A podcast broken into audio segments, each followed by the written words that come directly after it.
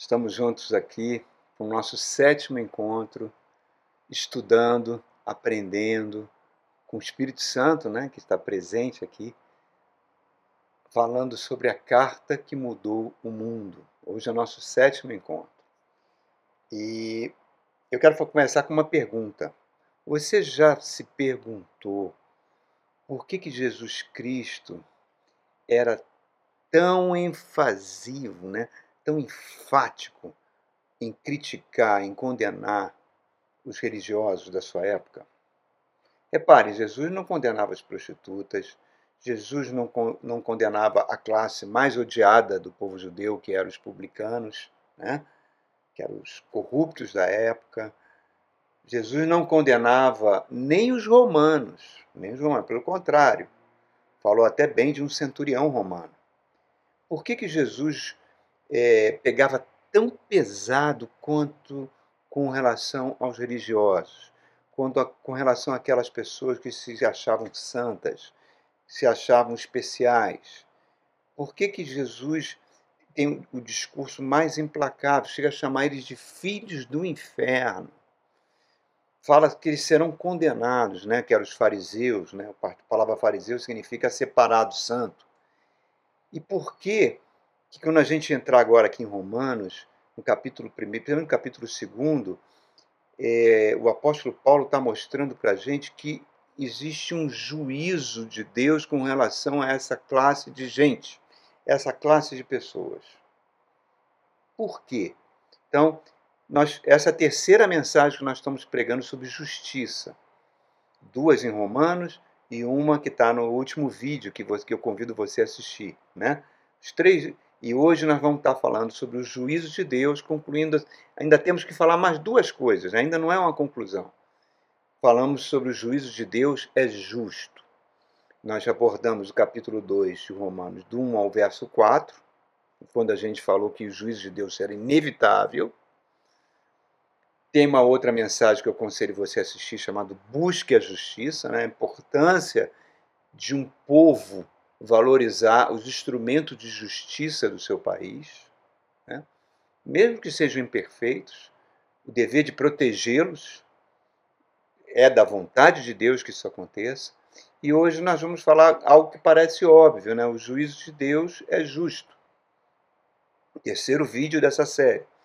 Então, no último vídeo que nós falamos sobre é, os juízos de Deus inevitável, nós já abordamos do 1 ao 4. Mas vamos ler de novo do 1 ao 4 até o 11. Tá? Mas aí vamos trabalhar do 5 ao 11. Então, por favor, Romanos capítulo 2, vamos começar lendo assim.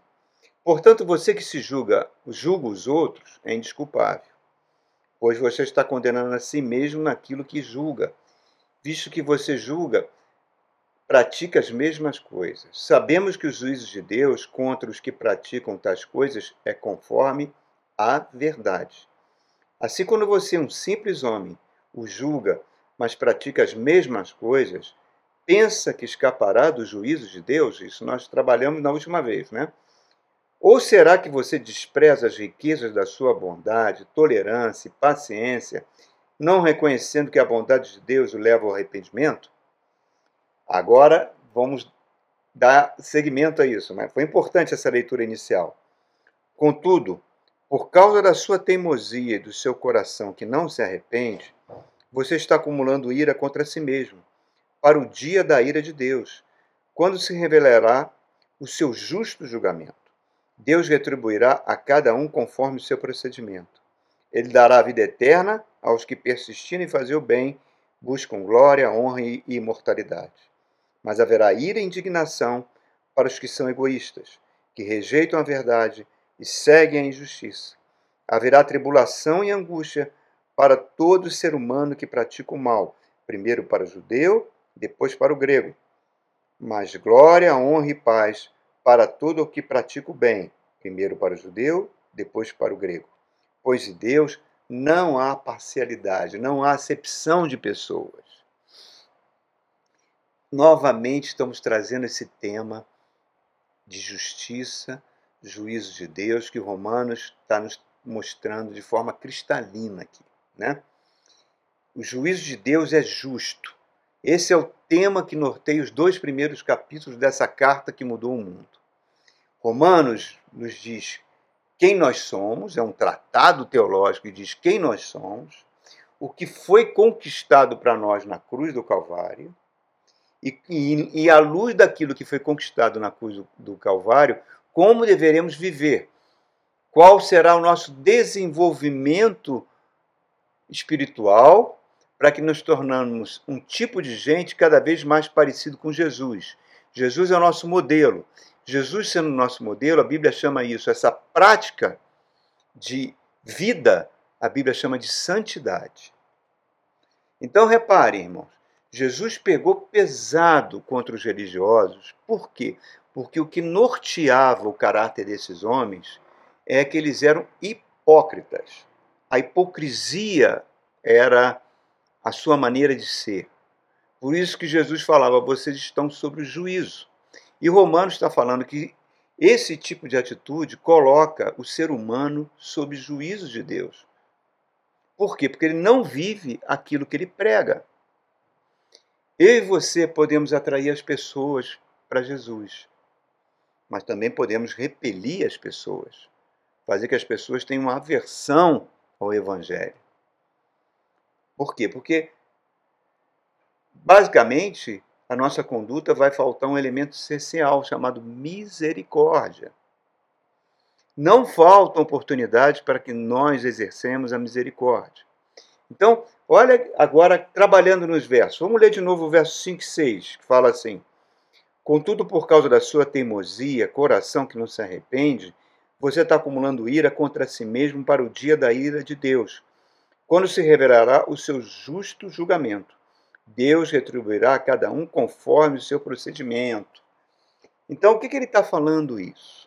Ele está falando que a marca de uma pessoa religiosa, que se acha mais santa do que os outros, mais espiritual do que os outros, com mais dons espirituais do que os outros, uma pessoa especial, selecionada por Deus, ele está falando que esse tipo de pessoa tem um coração, por incrível que pareça, um coração duro, que não se arrepende, porque se acha perfeito, e é marcado pela teimosia. Jesus contou isso muito bem naquela parábola do fariseu e do publicano que vão ao templo orar, né? O fariseu dizia para si mesmo: Senhor, eu dou dízimo, eu sou uma pessoa que, que jejuo, faço práticas religiosas, não sou como esse publicano, bandido, marginal, corrupto, que está aqui do lado. E diz que o publicano batia no peito, dizendo: Olha, nem ousava levantar os olhos a Deus, dizia: Senhor, me perdoe, que eu sou um pecador, tenha misericórdia de mim. E Jesus é enfático. Aquele fariseu, a sua oração não teve valor nenhum diante de Deus, mas o publicano foi justificado. Então, reparem aí o princípio. Ele está dizendo que as atitudes pseudos religiosas, podemos falar assim, né, transformam uma pessoa numa fundamentalista. Um fundamentalista é um camarada radical que se acha superior aos outros. Seja ele, ele é capaz de fazer verdadeiras maldades em, em nome de Deus. É, tem aí os fundamentalistas islâmicos, né, que são homens bombas, muitas vezes, à custa da sua própria vida, matam várias pessoas, achando que estão prestando serviço para Deus. Mas tem os fundamentalistas evangélicos também. Nos Estados Unidos foi lotado desse tipo de gente, que eles fundaram aquela organização racista que existe até hoje, a Ku Klux Klan. Né? E no Brasil está se criando cada vez mais esse tipo de pessoa dentro das igrejas um lugar que onde a violência começa a ser exaltada, a intolerância começa a ser exaltada e assim por diante. Paulo está falando que esse tipo de pessoa acumula uma poupança negativa nos céus para a sua vida eterna. Então, por quê? Porque Romanos traz para nós um princípio chamado princípio da justa retribuição. Aquilo que eu fizer irá contar. Cada atitude que eu tomar irá contar. E que nós não podemos usar a bondade, a misericórdia, o amor, a paciência de Deus para encorajar atos de desamor, atos de fundamentalismo, atos de permissividade, atos de intolerância e de racismo. Que isso faz o seguinte: não escapar do juízo, pelo contrário, atrai o juízo de Deus sobre a vida da pessoa que assim vive. E Romanos está sendo muito claro: nós iremos receber segundo frutos das nossas obras. Irmãos, é, existe um equívoco muito grande quando se interpreta. Ah, eu entreguei a vida para Jesus, o sangue de Jesus me purifica de todo pecado, uma vez salvo, salvo pela frente, por, to por toda a eternidade. Desde que, isso é verdade, desde que haja arrependimento no coração e mudança de vida. Jesus mesmo falou para aqueles judeus, quando que Pilatos tinha mandado matar e misturado o sangue de, do sacrifício ao sangue deles, e falou também sobre aquela torre de Siloé que desabou e matou várias pessoas. Jesus, vocês pensam que essas pessoas eram mais pecadoras que os demais por terem passado nisso? Não! Mas se vocês não se arrependerem, igualmente irão perecer. Então, reparem, irmãos. Jeremias 32 fala nisso. O Salmo 62 fala sobre isso, que Deus irá retribuir de acordo com as nossas obras. Jesus fala isso muito claro nos evangelhos, principalmente no evangelho de Mateus. Em Mateus 16, ele fala: "Quando Cristo voltar, junto com todos os anjos do seu Pai, certo? ele irá recompensar as pessoas de, de acordo com seus feitos. Então reparem, irmãos, existe uma conexão entre cada gesto que a gente faz com aquilo que nós estamos preparando para a nossa vida eterna. Isso é um ponto que não é muito levado em consideração. E não adianta depois a gente usar isso a desculpa, ah, eu não sabia disso. Não, a gente não pode usar isso como desculpa. Porque a, a pregação do Evangelho, ela se baseia nisso, irmãos. O Provérbios, capítulo, é, capítulo 24 de Provérbios, verso 12, diz que não vai colar aquela falsa ignorância. Ah, eu não sabia, por isso eu agi dessa forma. Não, não, não. Oséias fala sobre isso. Jeremias fala sobre isso, os quatro evangelhos falam sobre isso, as epístolas todas no Novo Testamento falam sobre isso, o Apocalipse fala sobre isso. Esse é o princípio da justa retribuição. É esse princípio que fundamenta a justiça de Deus. Porque se Deus não aplicar esse princípio, não é um Deus justo. E um Deus que não é justo é um demônio, não é Deus. Deus se baseia no seu caráter que é justo e misericordioso, sim. Nós escapamos da justiça de Deus correndo para os seus braços de misericórdia. Estamos falando sobre isso. Mas isso pressupõe da nossa, da nossa parte atitudes de arrependimento, de mudança de atitude. Reparem que Romanos 1, Romanos 2, principalmente Romanos 2, é endereçado ao povo de Deus, a igreja de Roma, pegando ali os, os judeus e pegando também os gregos que estão se convertendo ao Evangelho. Romanos 2 não está falando das pessoas do mundo. Está falando das pessoas que se dizem povo de Deus. A mim e a você. Vamos usar bastante lógica agora. Quero que você me acompanhe num pensamento lógico. Jesus Cristo é o meu Senhor e Salvador. Eu entreguei minha vida a Jesus. Acho. Então, ele é a segunda pessoa da Santíssima Trindade. Ele é o Filho do Deus vivo. Ele foi para aquela cruz, morreu por mim, ressuscitou o terceiro dia, está sentado à direita do, do Pai, onde há de vir julgar vivos e mortos. Essa é a minha fé. Esse é o arcabouço da minha fé. Correto? Correto. Então, por que, que eu estou nesse mundo? Por que, que eu ainda não morri e fui para o céu? Por que, que ainda estou fazendo nesse mundo? Jesus falou para Deus: Pai, não os tire do mundo. Por quê? Com que objetivo? Porque nós precisamos ser transformados à imagem do Filho de Deus. Para isso, Jesus enviou o Espírito Santo de Deus, a terceira pessoa da Santíssima Trindade, que tem a missão, duríssima missão, de nos transformar na imagem e semelhança do Filho de Deus. Aquilo que o apóstolo Paulo fala em Coríntios. Sei de meus imitadores, como também sou de Cristo. Agora, como eu imito a Cristo? A Cristo, você pode entender como sendo um conjunto de princípios que envolve o seu caráter. O caráter de Cristo, que a Bíblia chama de mente de Cristo, né, é, digamos assim, a minha principal motivação para que eu me torne cada vez mais semelhante a Jesus. A fim de que, Romanos capítulo 8, a fim de que ele seja o primogênito dentre muitos irmãos. Então, eu estou nesse mundo para cumprir esse propósito, ser transformado na imagem e semelhança de Jesus, ser um tipo de gente cada vez mais parecido com Jesus, que tem no seu caráter alguns princípios presentes, como amor, como retidão, como honestidade, como mansidão, como domínio próprio. Esses, esses atributos do caráter do Cristo, a Bíblia chama lá em Gálatas de frutos do Espírito Santo. Então, qual é a missão da igreja?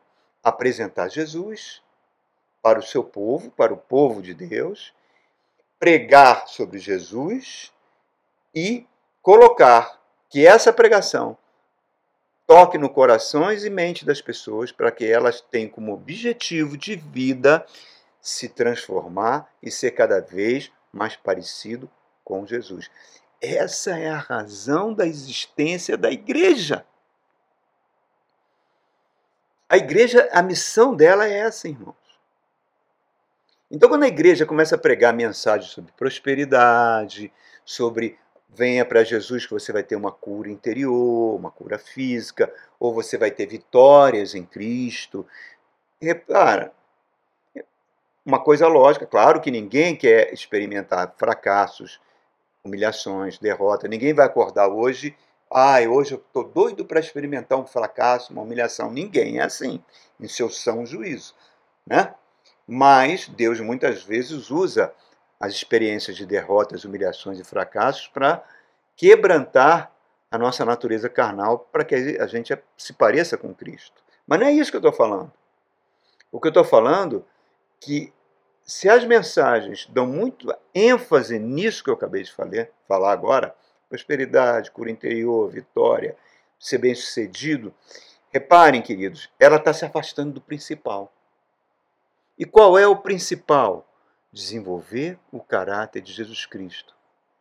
Por isso que as mensagens que evocam, que exortam que a gente busque cada vez mais a santidade, que a santidade nada mais é do que isso, parecer com Jesus, ser uma pessoa equilibrada. Tem, tem uma mensagem que eu convido você a assistir, chamado é, O que, que significa ser santo? O santo que Deus quer que nós sejamos não aqueles santos que se autoproclamavam santos e atraíam o juízo de Deus. Então, essas mensagens que nos exortam a isso, que a gente imite a Jesus Cristo, é o nosso arcabouço espiritual, irmãos. Sem elas, nós vamos nos tornar crentes cada vez mais carnais a nossa natureza carnal vai cada vez mais dominar. E o que, que vai acarretar? Frieza espiritual. Frieza no coração. E essas mensagens, elas, cada vez mais, elas estão sendo evitadas. Cada vez mais elas estão sendo menos pregadas. O apóstolo Paulo alerta na segunda carta a Timóteo, no capítulo 3, no capítulo 4, fala: virão tempos terríveis em que as pessoas não suportarão a sã doutrina, não suportarão as mensagens do Evangelho, as mensagens que transformam o ser humano. Porque o mundo vai cada vez mais exercer mais fascínio sobre essas pessoas. O apóstolo Tiago, meio-irmão de Jesus, na sua epístola, no capítulo 4, ele, fala, ele faz uma pergunta: da onde procede as guerras? Da onde procedem as contendas, as brigas, as inimizades, as porfias, o racismo, a intolerância religiosa? Da onde vem tudo isso? Da onde vem? Ele fala, vem da cobiça que está no seu coração, na nossa natureza carnal. Por isso que você não fica, fica perplexo. Agora nós vamos ter eleições para várias eleições em vários níveis no país, e você tem mais de 2 mil pastores se candidatando.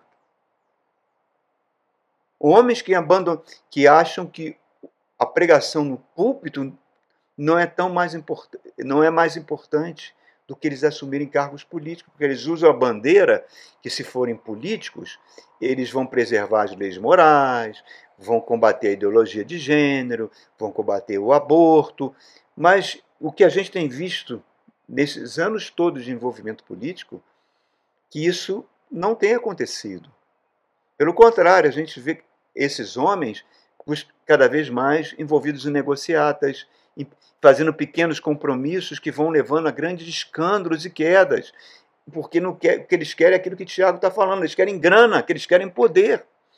Por isso que você se espanta, um pastor que batiza o presidente e é preso por corrupção logo em seguida.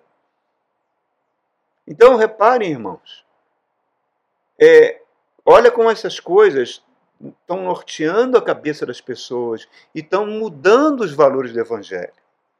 Mas vamos prosseguir. Olha o verso 7 que, que o apóstolo Paulo fala.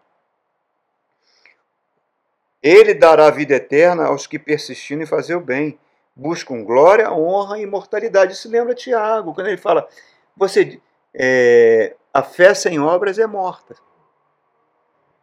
Você diz que tem fé? Mostre as suas obras. Que obras? As obras que fazem você cada vez mais parecer com Jesus, que mostram o caráter de Jesus acontecendo em você. E aí a gente precisa fazer uma ressalva, irmãos.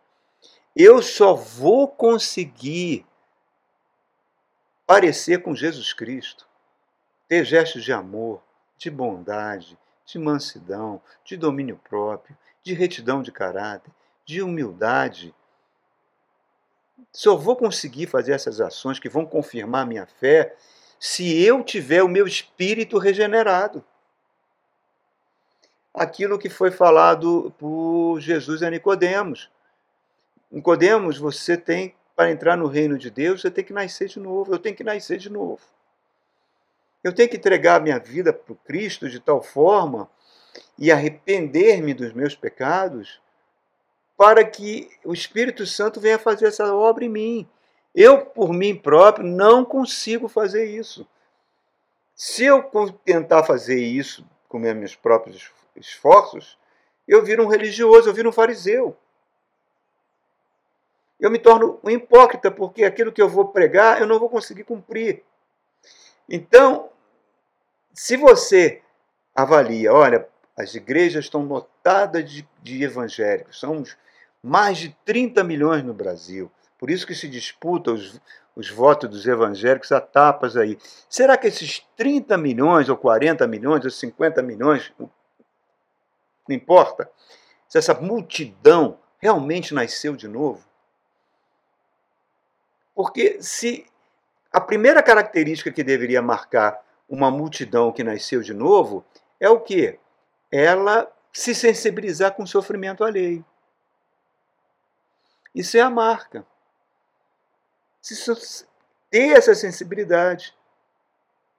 Porque se não tem isso, ela está fugindo dos princípios do caráter do Cristo. Uma vez eu ouvi uma irmã em Cristo falar para mim, pastor, é, eu estava saindo do meu, do meu prédio, aqui em Brasília, e vi um homem com uma roupinha direitinha, bonitinha, um homem, um, um jovem senhor, né? Se é que eu posso falar assim, um homem de meia idade, aparentemente saudável, vasculhando a lata de lixo, procurando coisas ali no lixo. Talvez ele tenha perdido o emprego dele, não tenha conseguido arrumar emprego. Eu olhei aquela situação, acabou o meu dia ali naquele dia. Aquilo me tocou, eu chorei a manhã toda. e eu vi quando me queixo das minhas coisas e das coisas que eu tenho e, eu, e aquilo foi me tocando, foi me tocando de uma maneira tal e a pergunta que eu faço, aquilo partiu dela ou foi a presença do Espírito Santo nela que levou ela a ver aquela situação, a compungir o seu coração, a reavaliar a sua vida, reavaliar como ela é abençoada e como ela pode ajudar essas pessoas nessa situação. Reparem, irmãos, eu, eu, eu nesses anos todos de igreja, eu convivi com crentes que se achavam profetas, mulheres de oração que falavam em línguas, que sabiam orar, que eram que tinham revelações, que botavam a mão na barriga e falavam profecias para um para outro, formavam filas. E aí eu me lembrava da tudo bem, elas eram assim, mas eram pessoas implacáveis com a sua língua. Eram pessoas faziam grande, olha, eu posso dizer a grande totalidade delas. As reuniões de oração era para criticar o pastor, criticar a igreja, criticar vários é, irmãos, eram pessoas que se achavam religiosas mais santas do que as outras, e essas pessoas estão debaixo do juízo de Deus. Por quê? Porque falta o essencial. 1 Coríntios capítulo 13 diz: Ainda que eu tenha o dom de profetizar, ainda que eu conheça todos os mistérios de toda a ciência e tenha tamanha fé ao ponto de transportar montes, se eu não tiver amor, nada serei. Então, irmãos, repare como uma coisa está muito ligada. Na mente de Deus, o destino da humanidade, todo o destino da humanidade, o que Deus quer que eu e, eu e você, todas as pessoas que estão na face da terra, a mente de Deus deseja que todos sejam salvos. Todos sejam salvos. Porque Deus amou o mundo de tal maneira que enviou o seu Filho amado não para julgar o mundo, mas para que o mundo fosse salvo por intermédio dele. Então reparem, a vida eterna é Jesus Cristo. Ele fala: Eu sou o caminho, a verdade e a vida. Ninguém vai ao Pai a não ser por mim. Então, Cristo veio com o objetivo de reconciliar o homem com Deus para que todos sejam salvos. Então, esse é o meu primeiro destino. Esse é o meu primeiro destino. Eu posso até abrir aqui o Evangelho de João rapidinho, no capítulo 17, e ler as palavras do próprio Cristo, quando ele diz no verso 3 o seguinte: ele fala assim, 17,3: Esta é a vida eterna, que te conheçam, o único Deus verdadeiro e a Jesus Cristo a quem enviaste. A vida eterna é essa. Passa por Jesus. Passa por entregar a vida a Jesus. Eu, eu só terei vida eterna na presença do Pai por meio de Jesus Cristo. Então, essa é a mensagem do Evangelho. É isso que as igrejas devem pregar. Pregar o Cristo. Pregar que a morte de Cristo, a ressurreição de Cristo e o sangue de Cristo que nos purifica de todo o pecado. Se ela sai disso, se ela se politiza por causa de defesa de leis morais que não, se, que não vão mudar a sociedade, tá? ela se corrompe, irmãos. A história mostra isso. Eu já falei vários exemplos históricos aqui. Certa feita, quando o evangelista Billy Graham estava é, levando multidões nas suas cruzadas evangelísticas pelo mundo, enchiam estádios, os dois partidos americanos, o, o Partido Democrata e o Partido Republicano, ambos os partidos tentaram convencer Billy Graham a se tornar candidato a presidente dos Estados Unidos, porque diziam que a vitória seria esmagadora. Ele seria o presidente dos Estados Unidos. Qual foi a resposta de Billy Graham? Vocês estão me oferecendo um cargo? No fundo, vocês estão querendo rebaixar do meu cargo. Vocês estão querendo que eu me rebaixe do meu cargo. Para pegar um cargo inferior? Que é isso, cargo inferior? Você vai ser presidente da nação mais poderosa da Terra? Você vai ser o homem mais poderoso do planeta? Ele falou: eu estaria me rebaixando se aceitasse isso. Por que, Billy Graham? Porque eu recebi um cargo de Jesus Cristo para ser ministro do Evangelho. Se eu entrar na política, eu estou me rebaixando. Eu estou negando o meu chamado. Eu faço até uma pausa, irmão, para que você reflita junto comigo. Como isso é sério. Então, Paulo continua aqui no verso 8, falando o seguinte: Romanos 2,8, ele fala: Mas haverá ira e indignação para os que são egoístas, que rejeitam a verdade e seguem a injustiça. Segundo destino. Então, o primeiro destino é a vida eterna, por meio de Jesus Cristo. O segundo destino, Paulo está falando. Quem não for para esse destino, que é a vida eterna por meio de Jesus Cristo, vai sobrar ira e indignação. Por quê? Porque as pessoas são egoístas, só pensam no seu bem-estar, só pensam em si. E qual é a consequência de pessoas egoístas? Elas rejeitam a verdade. Em outras palavras, elas rejeitam a Jesus Cristo. Pastor, é possível que esses 40 milhões de evangélicos do Brasil estejam rejeitando a Jesus Cristo? O que você acha, irmão? Porque, olha só, eu estou usando apenas um discurso lógico. Se Jesus é um conjunto de princípios que tem no seu caráter bondade, misericórdia, mansidão, domínio próprio. E isso é o objetivo de vida nosso, nossa transformação, a palavra que venha nos transformar, né? honestidade também, retidão.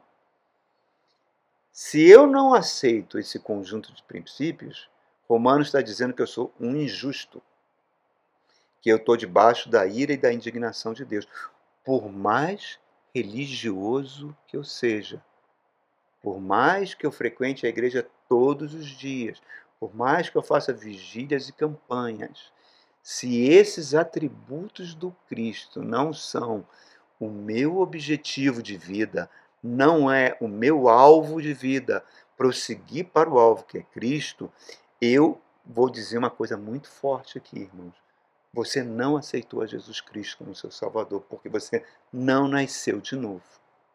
Nascer de novo não é você falar em línguas.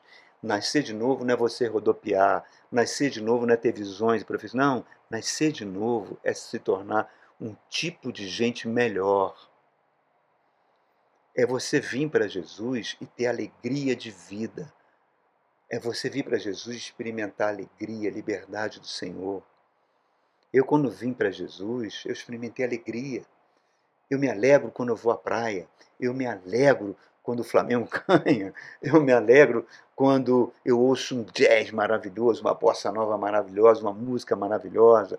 Eu me alegro quando eu vejo um filme espetacular. Eu me alegro quando eu estou com meus netinhos, a gente se divertindo de montão. Eu me alegro quando eu sento com, uma, com colegas e a gente bate um papo legal, num barzinho, conversando alegria da vida, alegria, alegria. E eu procuro o tempo todo, procuro o tempo todo me policiar para que essa natureza feia que tem dentro de mim não venha para fora.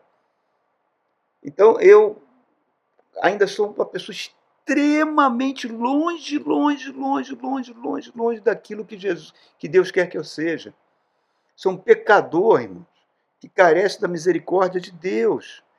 Mas eu tenho como alvo buscar isso, buscar esse conjunto de atributos que tem em Cristo: amor, retidão, honestidade, mansidão. Senão eu não aceitei Jesus como Salvador. Então dá a impressão que essas pessoas que ungem armas, que destroem centros religiosos, que são intolerantes com outras religiões, que demonizam tudo que é aquilo que, que não, elas não creem, a impressão que dá é que é, elas aceitaram outro Jesus. Outro Jesus. Por quê? Porque não há transformação. Se não há transformação, elas estão se tornando pessoas religiosas.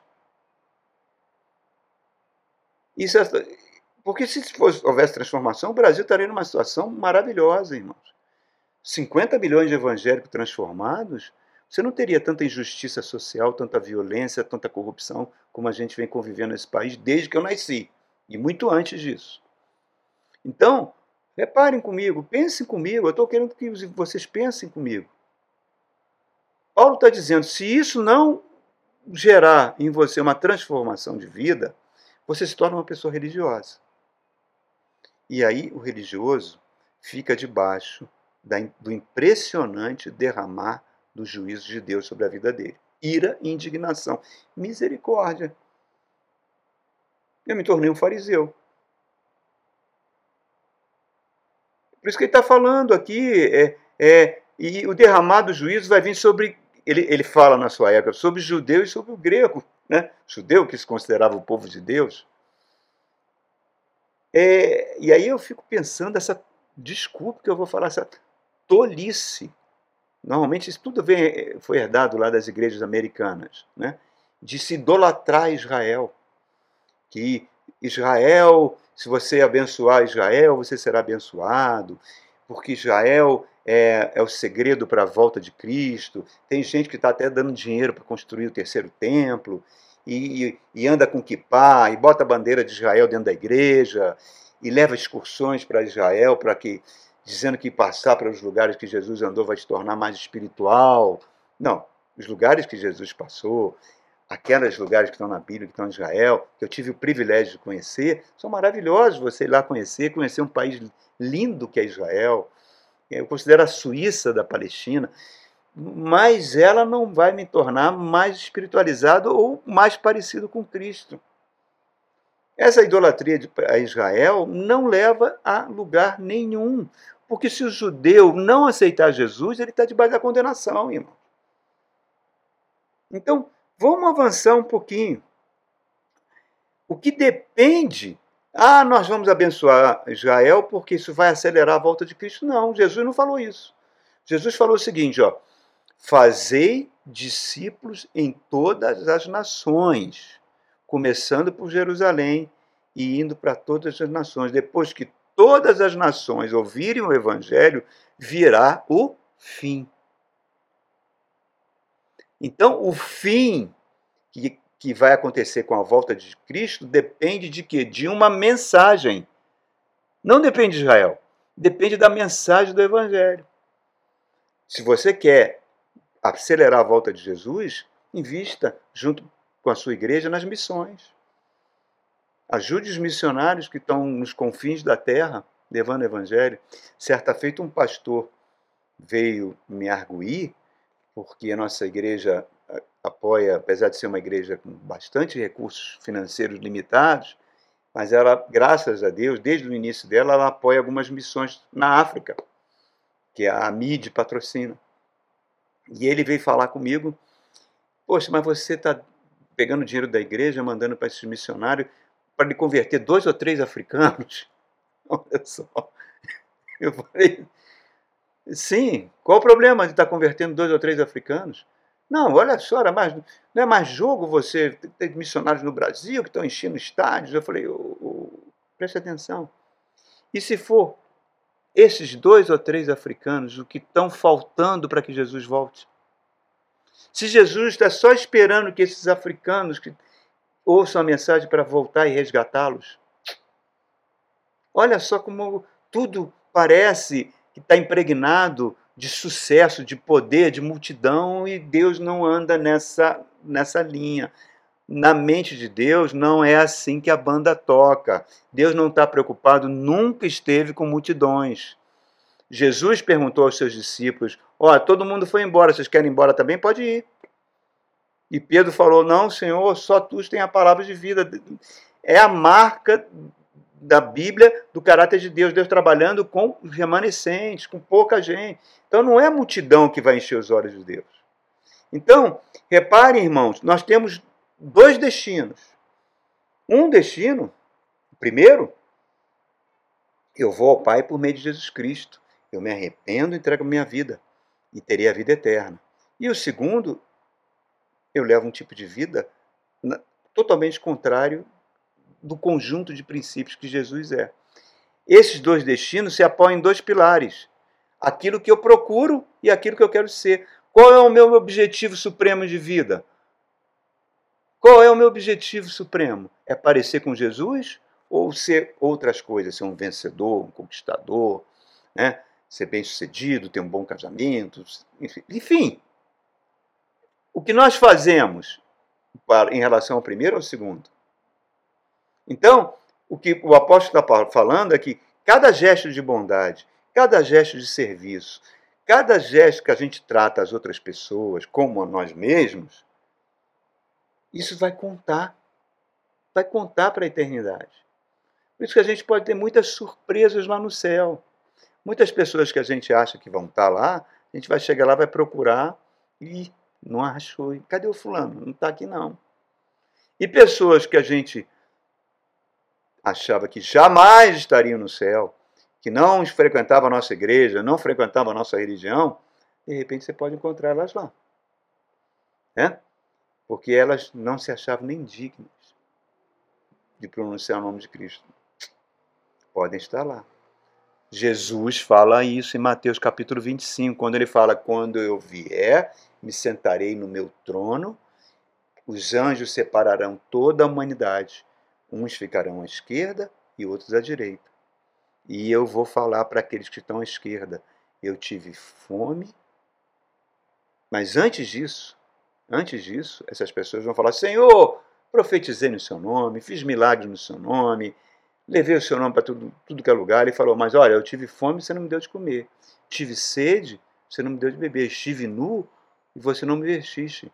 Mas, Senhor, nós profetizamos no teu nome, fizemos milagre no teu nome. Ele fala: Não vos conheço. Sai de mim. Você está no rol daqueles que praticam iniquidade. Olha só, irmãos.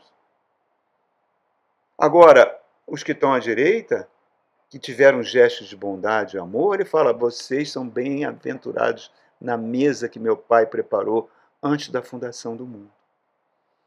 Então, reparem, irmãos, terminando aqui nossa meditação, vamos ler de novo do 9 ao 11, Romanos 2. Né? Vamos ler de novo. Olha como isso às vezes a gente passa batido dessas coisas, não dá importância, mas está aqui. Não estou tem nada na minha cabeça, estou lendo o que está escrito. Mas glória, honra e paz para todo que pratica o bem, seja ele judeu ou grego, pois Deus não tem acepção de pessoas. Então, você pode pegar esse judeu, substituir por evangélico. Praticou bem, está parecendo com Jesus, está atraindo as pessoas pelo seu modo de vida, pela sua maneira de bondade, de amor ou está fazendo o contrário. O grego você pode chamar o descrente. Então, o princípio que está por detrás está aí. Hoje nós estamos vendo uma igreja que busca sucesso, busca grana e vai anestesiando o seu ser espiritual. A prática do bem, a prática do mal vai definir o nosso futuro, irmãos. João capítulo 5, 29, a última leitura que eu queria fazer aqui do Evangelho de João, Palavras do próprio Jesus. Olha o que, que ele fala para nós. Capítulo 5, verso 29. Ele fala assim, ó. Ele diz exatamente essas palavras. E sairão os que fizerem o bem e ressuscitarão para a vida, e os que fizerem o mal ressuscitarão para serem condenados. Todo mundo vai ressuscitar. Alguns para o bem, para a vida eterna, e outros para a condenação eterna palavras do Cristo. E o que é bonito, o que é lindo, o que é maravilhoso, é que o Espírito Santo está em mim, está em você, para nos impulsionar a fazer o bem, porque a gente não sabe nem orar como convém. Porque na nossa natureza não habita bem algum, irmãos. O Espírito Santo usa a pregação da palavra, isso que nós estamos fazendo aqui nessa manhã, para falar o nosso espírito, para trazer a revelação de Deus, trazer a revelação do Cristo, para que a ficha caia. E a gente vê, meu Deus, eu preciso melhorar nisso. Meu Deus, por que, que eu fiz isso? Ai, Senhor, me perdoa. Isso é uma coisa linda, porque, filhinhos, se você pecou, não peque mais, mas se pecar, nós temos um advogado no céu. O sangue de Cristo nos purifica, mas tem um processo de arrependimento envolvido, né?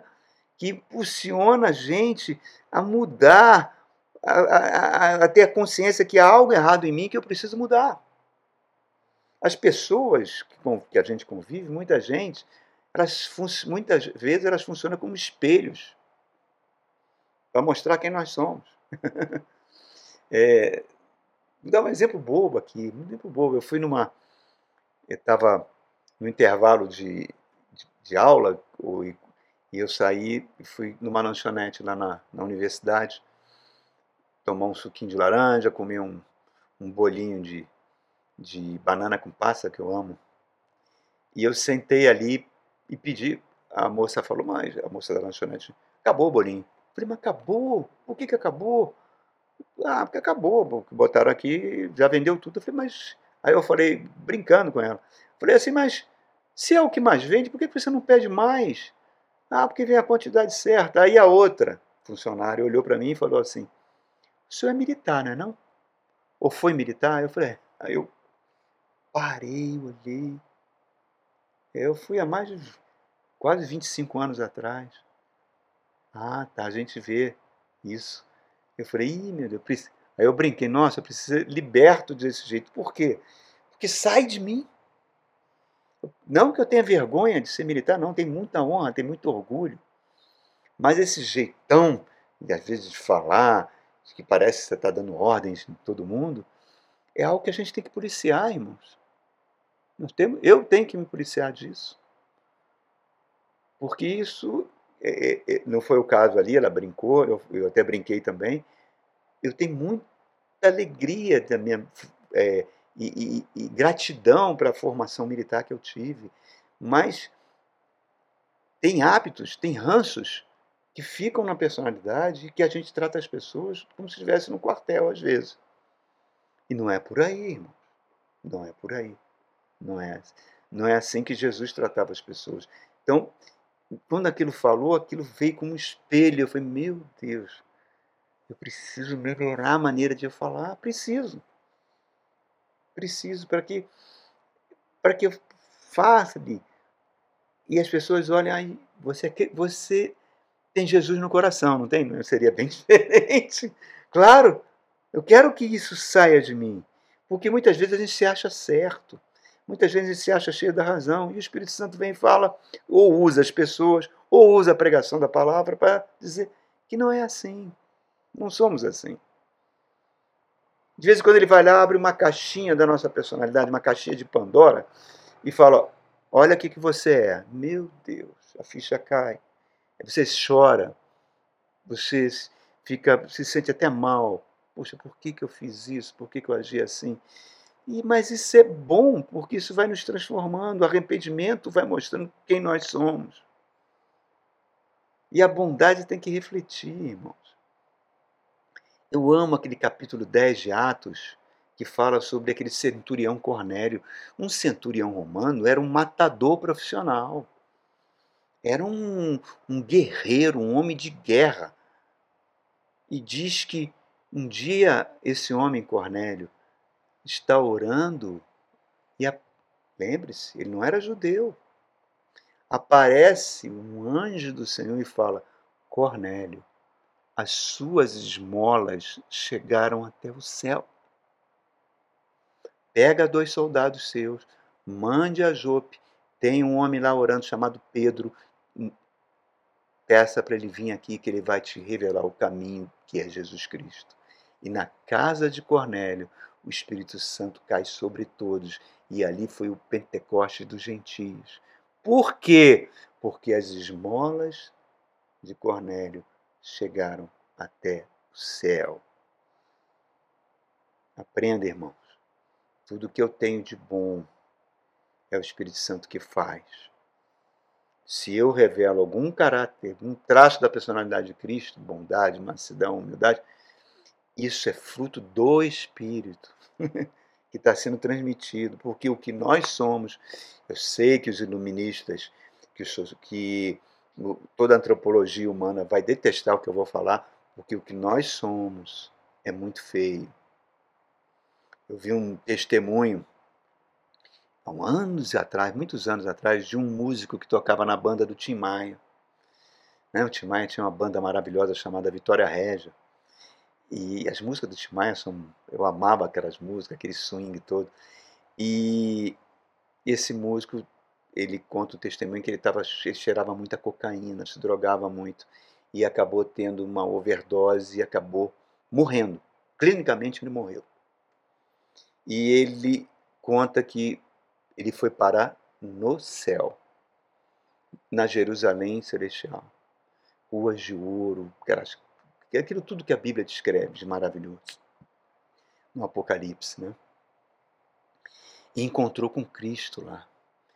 E ele estava tão extasiado, tão maravilhado, ele não se achava digno de nada daquilo que ele estava vendo. E Jesus falou para ele: Olha, meu filho, você ainda não acabou o teu tempo, ainda não. Você vai voltar e vai continuar a sua missão. E ele começou a implorar a Jesus para não voltar, que ele tinha um estilo de vida totalmente desregado. Que o que ele viu ali, aquilo que olhos não viram, nem ouvidos ouviram, nem jamais entrou no coração humano, que aquilo não podia de forma alguma, de forma alguma. Tipo, por favor, Jesus, não deixa eu ficar longe disso. Mas Jesus, não, você tem que voltar. E ele começou a andar com Jesus e de repente ele começou a sentir um cheiro horrível, horrível, assim como de um grande lixão a céu aberto. E ele virou Senhor, ele ficou até sem graça, né? Mas falou, Senhor, eu vou fazer uma pergunta aqui, seu testemunho dele. Da onde vinha esse cheiro horrível? eu estou sentindo aqui não, é, não vem do céu, mas está vindo de algum lugar. E Jesus, é, realmente, vem ver de onde vem. E Jesus levou ele para um lugar onde ele viu o planeta Terra todo.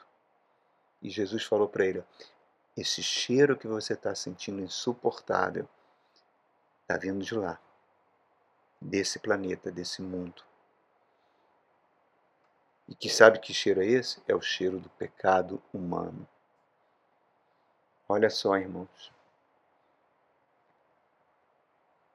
Olha o que, que Jesus teve que passar na cruz do Calvário.